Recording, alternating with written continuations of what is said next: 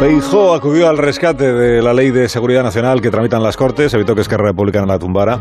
Pedro Sánchez exhibe su talento para la geometría variable, sin una palabra de reproche a su socio de siempre, que le intenta tumbar los proyectos, ni una palabra de agradecimiento al PP por el balón de oxígeno de ayer.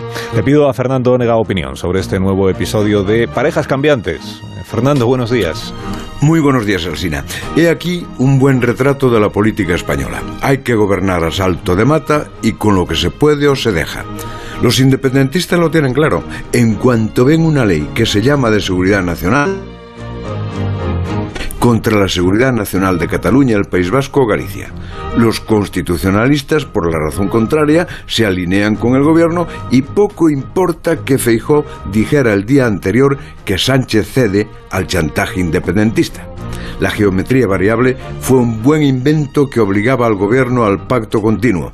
Ahora degeneró en género cómico cuando la oposición salva al gobierno y una parte del gobierno se ahoga a sí mismo. Cuando se necesitan escaños para aprobar una ley, no importa de dónde vengan.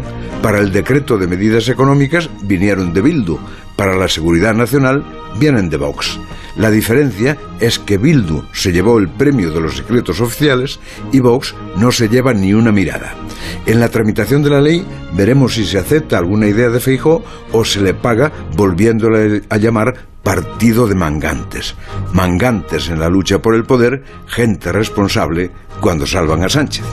Ante escenas como la de ayer y ante la situación del país, Sánchez quizá empiece a entender las ventajas de una gran coalición. ¿O no? porque él disfruta con eso. Para pasar por progresista, tiene a Podemos. Para aparentar hombre de Estado, tiene a Ciudadanos, Vox y el Partido Popular. Hasta luego, Fernando. Hasta las ocho y media.